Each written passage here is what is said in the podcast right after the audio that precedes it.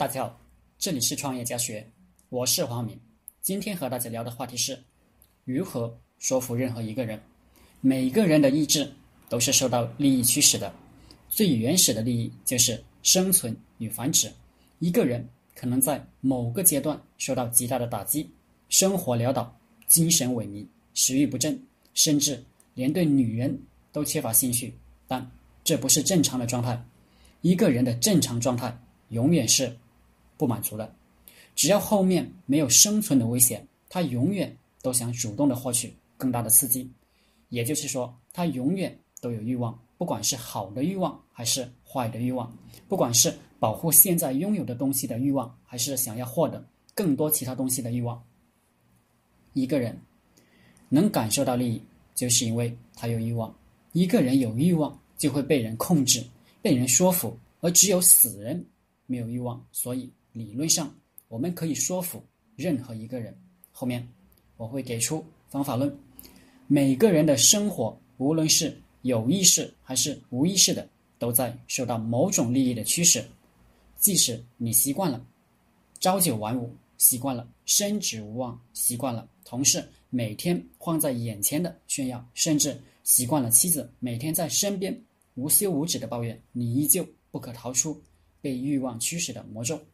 因为欲望驱使有两重含义，向上的欲望驱使是让人愉悦的，这样的欲望多种多样。有人喜欢权势，有人喜欢金钱，有人喜欢美女，有人喜欢精神满足。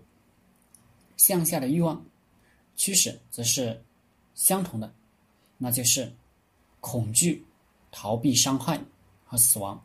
当欲望。想要牵着你的时候，也许你可以对着金钱、美女、权力微微一笑，毫不动心。但你不一定能顶得住恐惧的欲望，比如辣椒水和老虎凳、剥皮。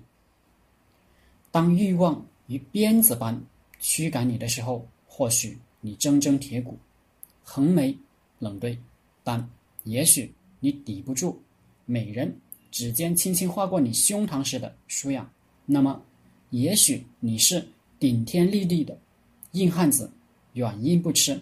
可，要是我们用上面的手段攻击你最亲爱的人呢？比如你的老婆、孩子、父母，你有保护你亲人的欲望，就会被我们说服。OK，如果你还不服气，那我们就会放大招，这也是宗教的大招。颠覆你的信念，请一个理论高手、洗脑大师来颠覆你的信念，揭穿令你坚持到底的信念不过是个骗局而已。由此，我们知道，任何一个人都可以被改变，这也是说服术的精髓。凡是明白此道的人，就可以说服大多数人了。创业者必须天天研究说服术，你说服的人越多。就有越多的人加入你的团队，有越多的人买你的产品。